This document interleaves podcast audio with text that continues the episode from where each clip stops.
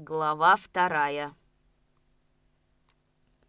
Яков Лукич проснулся, когда уже взошло солнце. За какой-то час он умудрился перевидеть множество снов, и все один другого нелепее и безобразнее. То ему снилось, что он стоит в церкви возле аналоя, молодой и нарядный, в полном жениховском уборе, а рядом с ним в длинном подвенечном платье, весь как белым облаком окутанный фатой, лихо перебирает ногами Литьевский и пялит на него блудливо насмешливый глаз и все время подмигивает им бесстыже и вызывающе. Яков Лукич будто бы говорит ему «Вацлав Августович, негоже нам с тобой венчаться. Ты же хоть и плохонький, а все-таки мужчина. Ну куда это годится, такое дело? Да и я уже женатый. Давай скажем про все это папу, а то он окрутит нас, людям насмех». Но Литьевский берет холодной рукой руку Якова Лукича, наклоняясь к нему, доверительно шепчет. «Не говори никому, что ты женатый, а из меня, милый Яша, такая жена выйдет, что ты только ахнешь». «Да ну тебя к черту, кривой дурак!» — хочет крикнуть Яков Лукич, пытаясь вырвать свою руку из руки Литьевского, но это ему не удается. Пальцы у Литьевского холодные, стальные, а голос Якова Лукича странно беззвучен, и губы будто сделаны из ваты. От ярости Яков Лукич плюется и просыпается. На бороде у него и на подушке клейкая слюна. Не успел он осенить себя крестным знамением и прошептать «Свят-свят», а ему уже снова снится, что он с сыном Семеном, Агафоном Дубцовым и другими однохуторянами бродит по какой-то огромной плантации под руководством одетых в белое молодых женщин-надсмотрщиц. Они рвут помидоры — и сам Яков Лукич, и все окружающие его казаки почему-то голые, но никто, кроме него, не стыдится своей ноготы. Дубцов, стоя к нему спиной, склоняется над помидорным кустом, и Яков Лукич, задыхаясь от смеха и возмущения, говорит ему, «Ты хоть не нагинайся так низко, рябой мерин, ты хоть баб-то постыдись». Сам Яков Лукич срывает помидоры, смущенно приседая на корточки, и только одной правой рукой, левую, он держит словно ногой купальщик перед тем, как войти в воду. Проснувшись, Яков Лукич долго сидел на кровати, тупо смотрел перед собой ошалело испуганными глазами. «Такие паскудные сны к добру не снятся, быть беде», — решил он, ощущая на сердце неприятную тяжесть и уже наяву, отплевываясь при одном воспоминании о том, что недавно снилось. В самом мрачном настроении он оделся, оскорбил действием ластившегося к нему кота, за завтраком ни с того ни с сего обозвал жену дурехой, а на сноху, неуместно вступившую за столом в хозяйственный разговор, даже замахнулся ложкой, как будто она была маленькой девчонкой, а не взрослой женщиной. Отцовская несдержанность развеселила Семена. Он скорчил испуганную глупую рожу, подмигнул жене, а та вся затряслась от беззвучного смеха. Это окончательно вывело Якова Лукича из себя. Он бросил на стол ложку, крикнул срывающимся от злости голосом. «Оскаляетесь, а скоро, может, плакать будете!» Не докончив завтрака, он демонстративно стал вылезать из-за стола и тут, как на грех, оперся ладонью о край миски и вылил себе на штаны недоеденный горячий борщ. Сноха, закрыв лицо руками, метнулась в сени. Семен остался сидеть за столом, уронив на руки голову.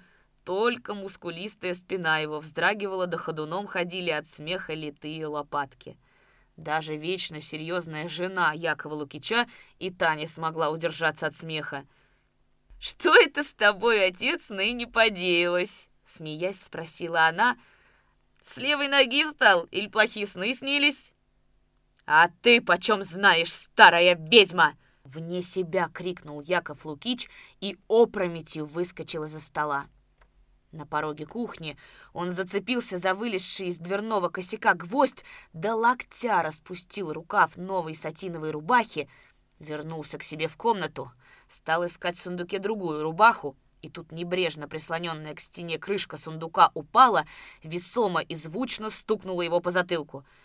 «Да будь же ты проклятый, что это нынче за день выдался!»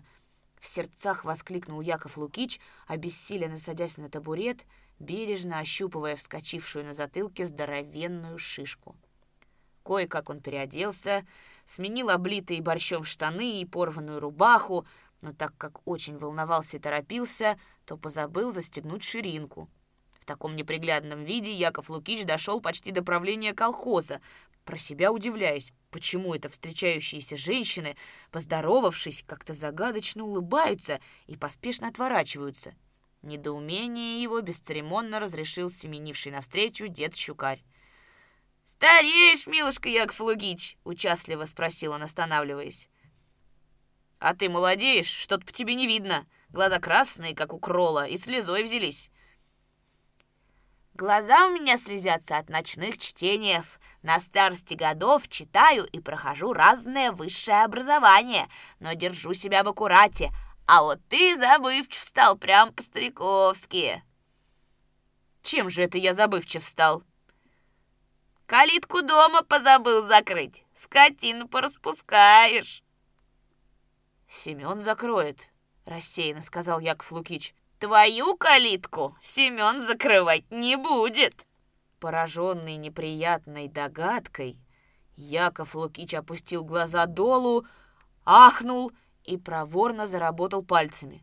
В довершение всех бед и несчастий, свалившихся на него в это злополучное утро, уже во дворе правления Яков Лукич наступил на оброненную кем-то картофелину, раздавил ее и, поскользнувшись, растянулся во весь рост. Нет, это было уже чересчур, и все творилось неспроста. Суеверный Яков Лукич был глубочайше убежден в том, что его караулит какое-то большое несчастье.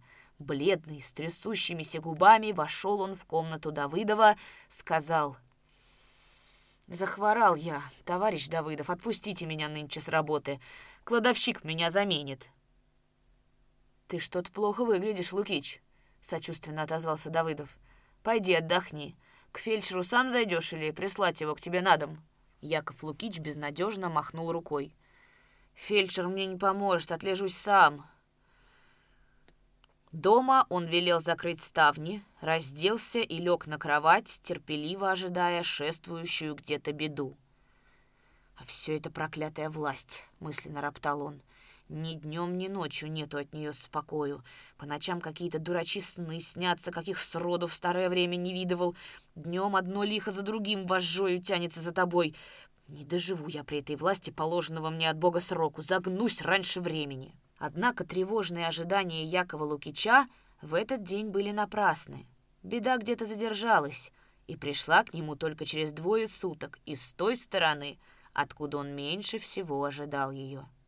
Перед сном Яков Лукич для храбрости выпил стакан водки, ночь проспал спокойно, без сновидений, а утром ободрился духом, с радостью подумал. Пронесло. День провел в обычной деловой суете, но на следующий день, в воскресенье, заметив перед ужином, что жена чем-то встревожена, спросил. «Что ты, мать, вроде как не в себе. Аль корова захворала.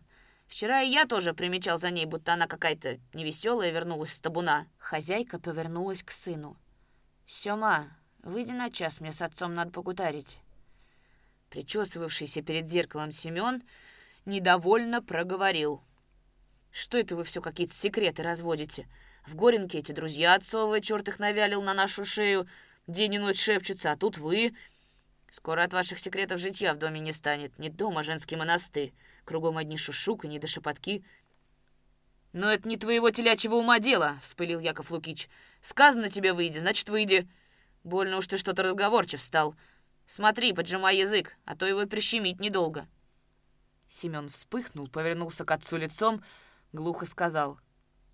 «А вы, папаня, тоже поменьше грозитесь. В семье у нас пужливых и маленьких нету, а то, ежели мы один другому грозить зачнем, как бы всем нам хуже не было». Он вышел, хлопнув дверью. «Вот и полюбуйся на своего сыночка, каков герой оказался сукин сын!» С сердцем воскликнул Яков Лукич.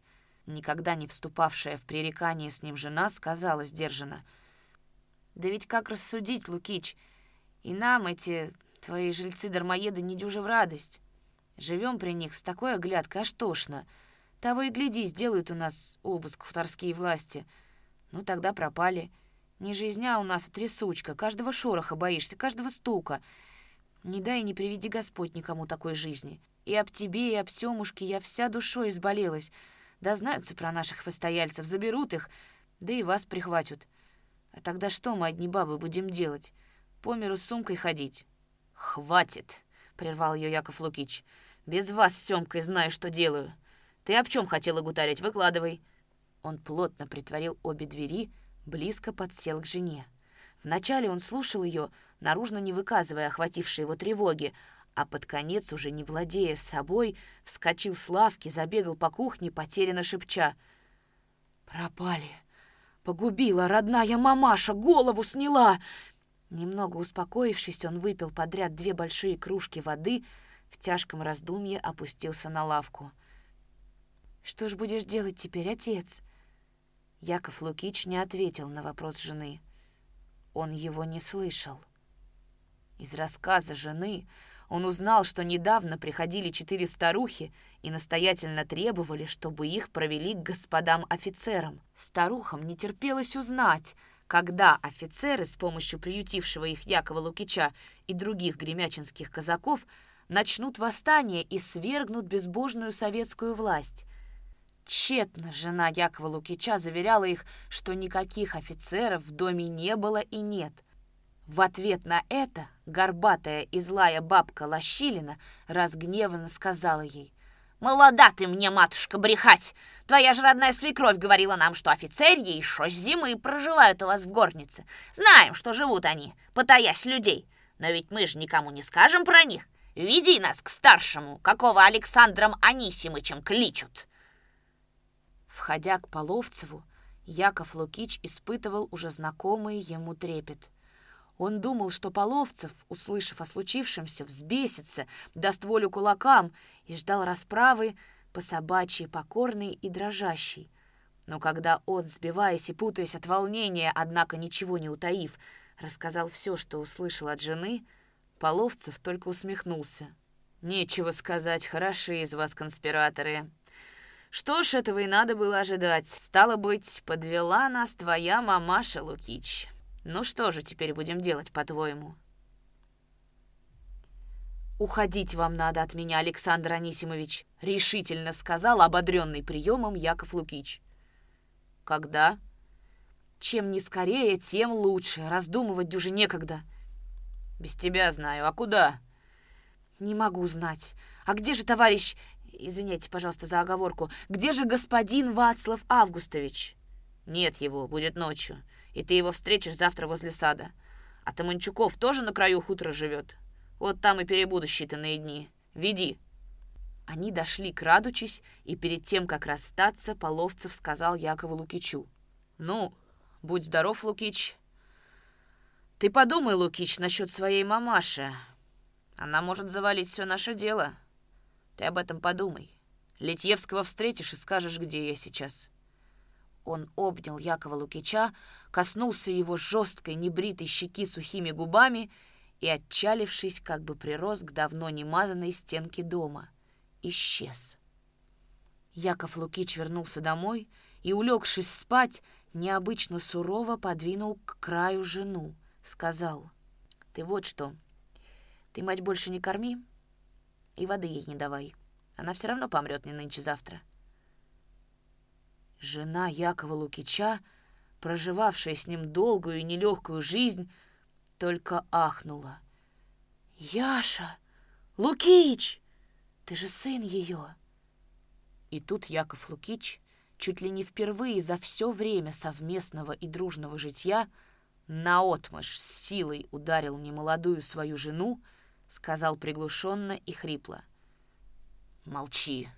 Она же нас в такую трату даст. Молчи. Ссылку хочешь?»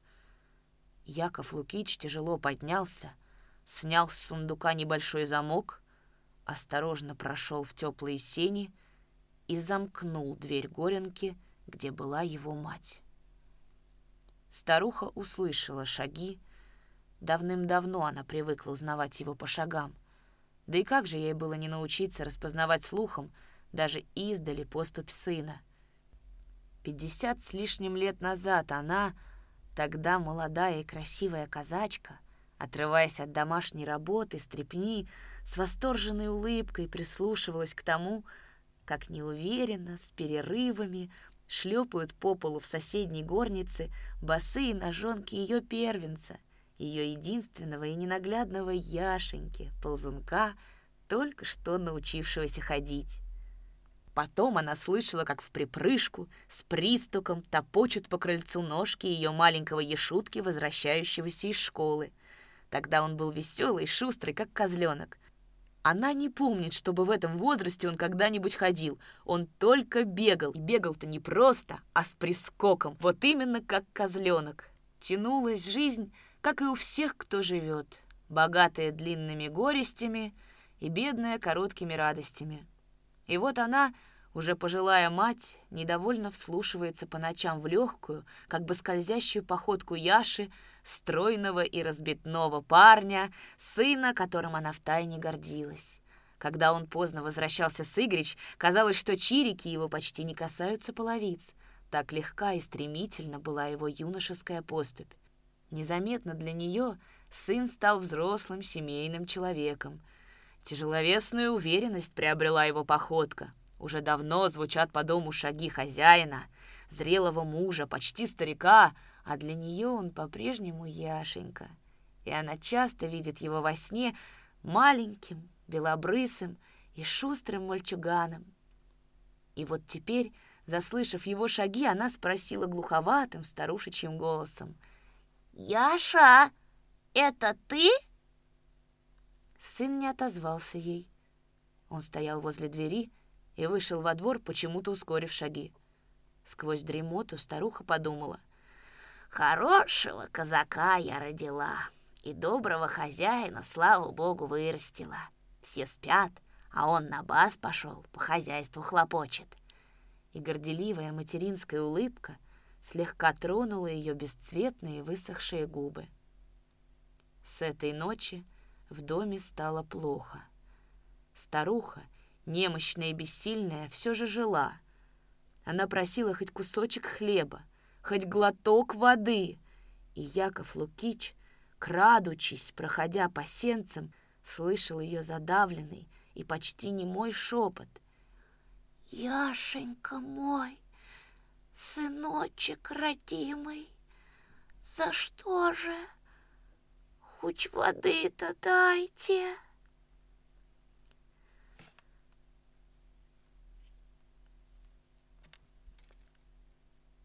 В просторном курине все домашние избегали бывать.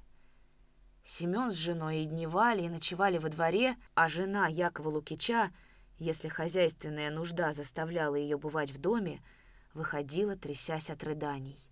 Но когда к концу вторых суток сели за стол ужинать, и Яков Лукич после долгого безмолвия сказал «Давайте пока это время переживем тут, в летней стряпке», Семен вздрогнул всем телом, поднялся из-за стола, качнулся, как от толчка, и вышел. На четвертый день в доме стало тихо.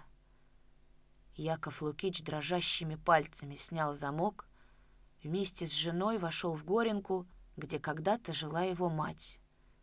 Старуха лежала на полу около порога, и, случайно забытая на лежанке еще с зимних времен, Старая кожаная рукавица была изжевана ее беззубыми деснами. А водой она, судя по всему, пробавлялась, находя ее на подоконнике, где сквозь прорезь ставни перепадал и легкий, почти незаметный для глаза и слуха дождь, и, может быть, ложилась в это туманное лето роса. Подруги покойницы обмыли ее сухонькое, сморщенное тело, обредили, поплакали — но на похоронах не было человека, который бы плакал так горько и безутешно, как Яков Лукич. И боль, и раскаяние, и тяжесть понесенной утраты все страшным бременем легло в этот день на его душу.